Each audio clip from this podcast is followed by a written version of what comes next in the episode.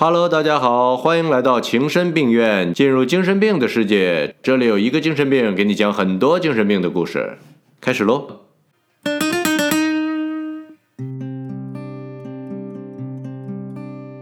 荷兰画家除了人见人爱的梵高，还有比梵高大两百多岁的伦勃朗。二零零四年最伟大的荷兰人评选中，伦勃朗位列第九位，比梵高还高出一位。先来做自我介绍，我叫伦勃朗，十四岁上大学，十八岁创业成功，二十八岁买车买楼迎娶白富美，三十六岁楼塌了。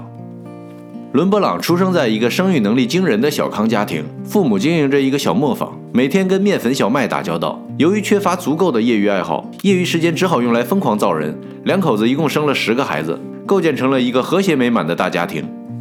伦勃朗生在荷兰最强盛的时期，随着大航海时代的到来，迅速壮大。荷兰在17世纪成了海上霸主，发达的造船业、交通业几乎垄断了海上贸易。他还有一个形象的名字，叫做海上马车夫。政府以东印度公司和西印度公司的名义，名正言顺地去海外扩张殖民地。著名的海港城市阿姆斯特丹也在这时成了欧洲航运中心和世界金融中心，从普普通通的小渔村变成了欧洲最繁华的城市之一。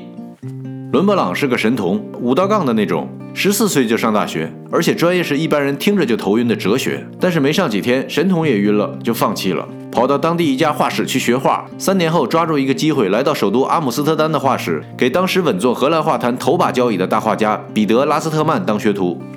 当时荷兰上层社会的达官贵人们，把向画家定制的肖像画作为炫富手段，这让定制绘画非常盛行，而且为艺术家提供了一个完美的变现方式。绘画在那时候，与其说是一门艺术，不如说是一门生意。一个知名的画家，既要有过硬的业务能力，又要有与甲方金主、达官贵人的交际能力，同时还要善于自我营销。半年以后，当伦勃朗把这些都学到手，逃离北上广回乡创业。他把从老师那里学来的画室运营经验复制到家乡。创业伙伴就是和他一起做学徒的杨列文斯，后来也成为荷兰著名画家。两个人开始招收学徒，而这时候的伦勃朗还不满二十岁。这个创业非常成功，从一线城市带来的模式下沉到小城，被迅速接受。城里有头有脸的人都来求画，但是毕竟小城市客源有限，收割完几波客户就接近饱和了。但这让伦勃朗迅速结识了当地的各色大佬，也为他日后的生意铺开了道路。几年以后，已经名声在外的伦勃朗决定把画室搬到阿姆斯特丹，去更广阔的天地寻找更多的甲方。一六三二年，伦勃朗接到一个来自阿姆斯特丹外科医生行业协会的订单，定制一幅团体肖像。这就是我们现在看到的杜鲁尔教授的解剖课。伦勃朗这幅画突破了荷兰传统团体肖像画的呆板模式，独特的构图和生动的人物刻画被广为称赞。这幅画在阿姆斯特丹外科医生行业协会的大厅里占了一整面墙，等于给他做了无声的广告。只要来看医生的都知道了这位新派肖像画家，于是伦勃朗的名望被推向了顶峰，他身价飞涨，订单不断，甚至画商在他门前排队买画。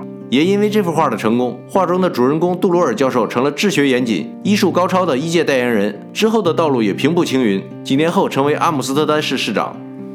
作为当时顶尖的肖像画家，伦勃朗为自己的画开出的价格就是肖像画里的爱马仕。一幅单人肖像画一百吨，全身肖像五百吨，双人肖像八百吨。当时一般中产阶级家庭的年收入也就五百吨左右，连两口子画幅画都不够。而且非常擅长饥饿营销，经常靠拖延症让甲方管他叫爸爸。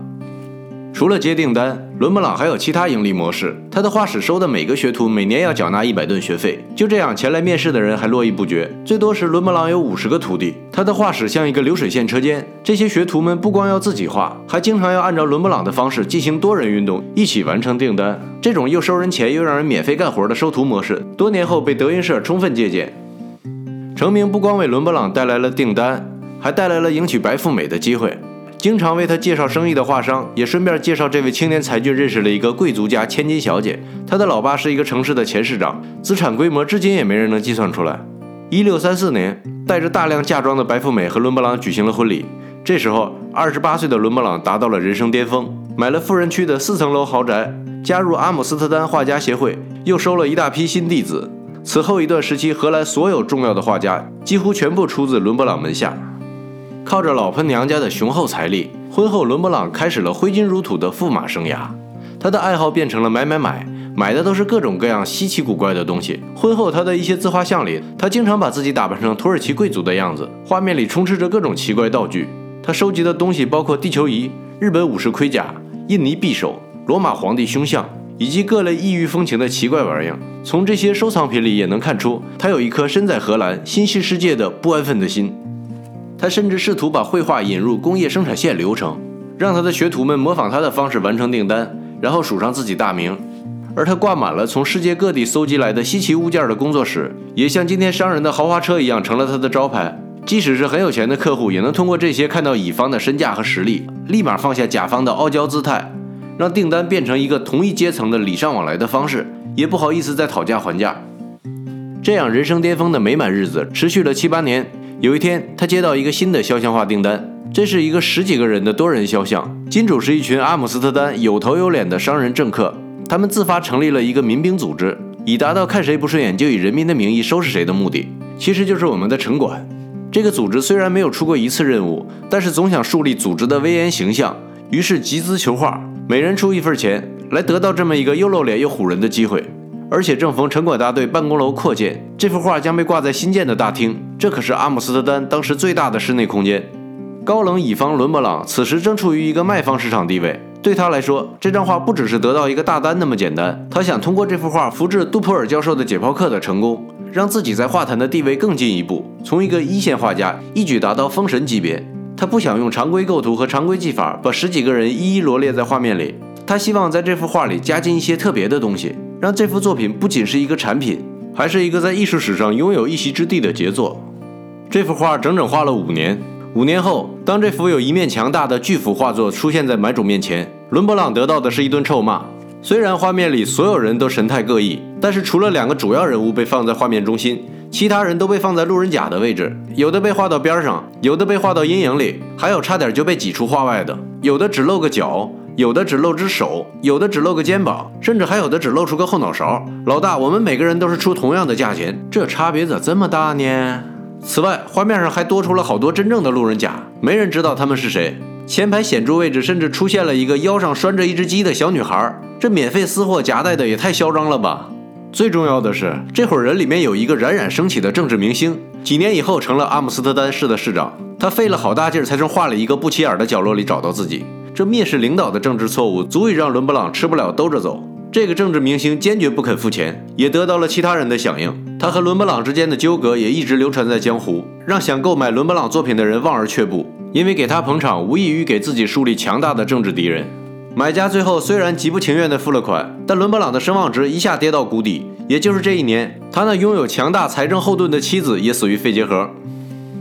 眼看着自己起的高楼瞬间塌掉，伦勃朗无能为力，只好在家画自画像自嗨。后来。当年杜普尔教授的解剖课中的男主杜普尔教授担任市长期间，希望帮他一把，把阿姆斯特丹新市政厅的装饰画订单给了伦勃朗。这是他在夜巡后接到的最大订单。然而这一次他又搞砸了。不知道是伦勃朗对艺术的追求越来越高，导致情商越来越低，还是情商越来越低，导致对艺术越来越偏执。市长给的订单是一幅描绘伟大祖国荷兰建国场景的画，而且要挂在市政厅里。用屁股想也能想得到，肯定得歌颂一下开国元勋的丰功伟绩，再来点主旋律什么的。而伦勃朗拿出来的却是一个野蛮、血腥、要多暗黑有多暗黑的场景。市长看到画后，在心里默默地反复问候了伦勃朗的祖宗八代，差点要给他来个死刑。最后找了个折中的办法，让伦勃朗自己把画销毁。为了保住小命，伦勃朗只好当众一剪刀一剪刀地把自己的画剪碎。所以直到今天。我们也不知道这幅政治不正确的画里到底画了什么。其实伦勃朗这时候的画艺术价值远远超过早期作品。他创造的伦勃朗光到现在还在被专业摄影师和舞台灯光师奉为经典。伦勃朗光简单的说就是让你在你三平米的卧室里也能创造出舞台特有的光影效果，简直就是戏精的盛宴，拼团名媛的福音。但是艺术上的登峰造极并不代表就一定被大众接受。凡是跟甲方经常打交道的小朋友都明白。他们完全就是各种幺蛾子的制造者。荷兰的艺术传统远不如意大利、法国这些艺术启蒙比较早的地方，而是完全受限于市民阶层的口味。伦勃朗的绘画手法已经跟当时的流行风格越走越远，客户越来越少，弟子们也都另谋出路。老婆死前在遗嘱里把巨额遗产都留给了儿子，既没有收入来源，也没有家庭温暖的伦勃朗连房贷都还不上了。后来穷的甚至刨出老婆的尸体，好卖掉他的墓地。买不起画布，就把画过的画稿刮掉，重新再画。他的朋友圈子也从年轻时的达官贵人，慢慢变成了中下阶层的普通市民。寂寞之余，伦勃朗只好在保姆身上打主意，一连两任保姆都被他发展成情人。第一个因为转正无望开始玩阴的，把伦勃朗告上法庭，摇身一变变成了伦勃朗的债主，墙倒众人推。从那以后，陆续有人来跟伦勃朗要债。一九五六年，五十岁的伦勃朗申请破产，失去了他拥有的一切，他的房子连同房子里的所有物件都被查封，甚至连以后画的每一幅画也不再属于自己，而归债主所有。晚年的伦勃朗已经彻底被荷兰遗忘。一六六九年，伦勃朗在贫寒中猝死。死的时候，身边除了一点破衣服，就是一本圣经。死后被葬在教堂里的无名公墓。当他的死讯传来，荷兰人几乎不敢相信自己的耳朵。别误会，并不是荷兰人民多待见他，大家想的都是这个人怎么现在才死。情深病院，感谢您的收听。如果您对哪个名人感兴趣，私信告诉我，我们一起八卦。喜欢情深病院的小伙伴，欢迎点赞订阅，当然不点也无所谓。